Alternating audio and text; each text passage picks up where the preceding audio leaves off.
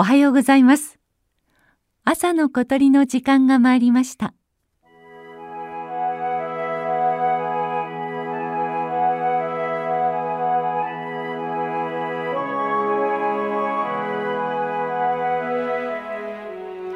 前の週に引き続きここは群馬県大良郡板倉町の冬の田んぼです。街中のカラスより少し小ぶりな体つきをしているミヤマガラス。その群れの中にさらに小さく白と黒のツートンカラーをした鳥が何羽か混じっていることに気づきました。耳を澄ますとやはりミヤマガラスとは違う声で鳴いています。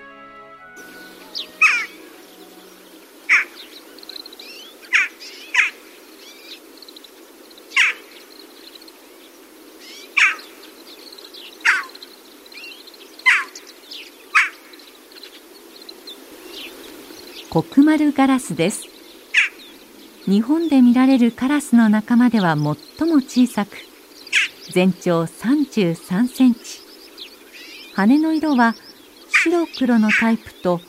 全身が黒っぽいタイプの2種類のコクマルガラスがいます。それぞれ淡い色をした単色型暗い色の暗色型と呼ばれています。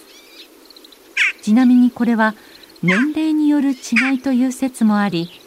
それによると白黒カラーの方が成長大人の鳥なのだそうです。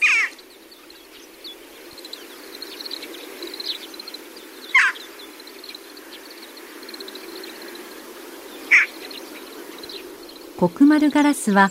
越冬のため日本にやってくる冬鳥ですがかつては少数が九州地方に飛来する珍しい鳥でした。それがミヤマガラスとともに渡来数が増え北へ進出してきたらしく近年ではこうして東日本でも観察されるようになりました。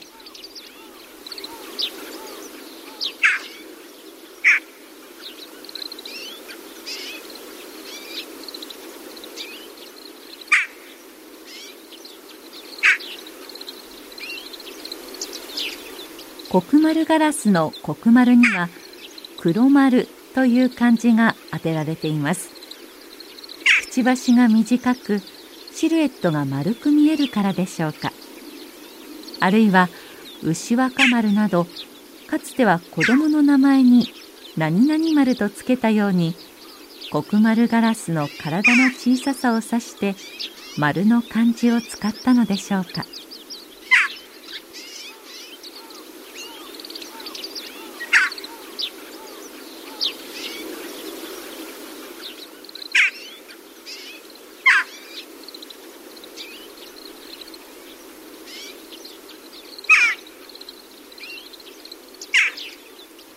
関東近郊で見かける黒丸ガラスは必ずと言っていいほどミヤマガラスと一緒です田んぼに降りたあるいは電線に並んだカラスの群れの中からキャウという短く高い声が聞こえたらきっと小さな黒丸ガラスが紛れ込んでいるはずですぜひ白黒パンダガラスを探してみてください。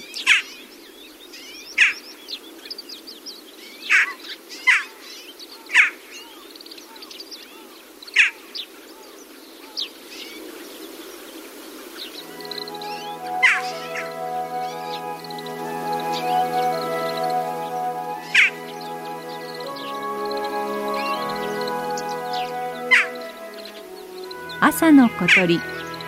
今朝は群馬県板倉町から黒丸ガラスの声をお届けしました。収録構成は岡村正明さんでした。